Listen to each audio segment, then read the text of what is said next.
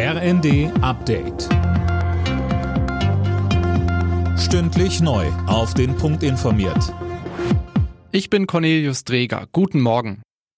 Auch heute sind in Deutschland wieder Kundgebungen gegen Rechtsextremismus geplant. Unter anderem in Hamburg, Zwickau und Trier wollen Menschen ein Zeichen für Demokratie und Vielfalt setzen. Gestern waren deutschlandweit Zehntausende auf den Straßen. Allein in Düsseldorf kamen rund 100.000 Menschen zusammen. Bei einer Demonstration in Osnabrück hat Verteidigungsminister Pistorius vor rund 25.000 Menschen vor der AfD gewarnt. Die Partei wolle zurück in die dunklen Zeiten des Rassenwahns und des Unrechts, sagte er. Die GDL beendet ihren Megastreik bei der Bahn vorzeitig. Montag sollen die Züge bei der Bahn wieder fahren, einen Tag früher als geplant. Bahn und Gewerkschaft sitzen wieder am Verhandlungstisch und haben vereinbart, dass es mindestens bis zum 3. März keine weiteren Streiks geben wird. Schwere Vorwürfe gegen das UN-Hilfswerk für palästinensische Flüchtlinge.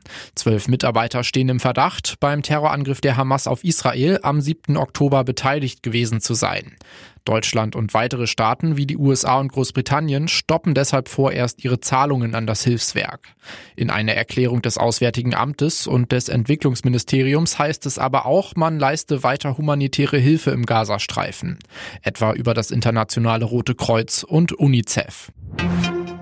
Klarer Sieg für Stuttgart im Spitzenspiel der Bundesliga. Die Stuttgarter bezwangen Leipzig in einem Torfestival mit 5 zu 2. Der ungeschlagene Tabellenführer Leverkusen ließ beim 0 zu 0 gegen Mönchengladbach Punkte liegen.